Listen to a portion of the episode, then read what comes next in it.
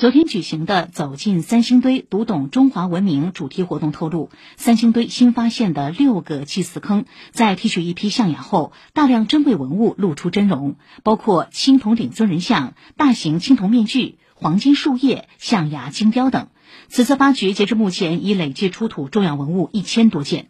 三号祭祀坑埋藏文物以青铜器与象牙为主。其中一件青铜鼎尊人像非常罕见，通高一百一十五厘米。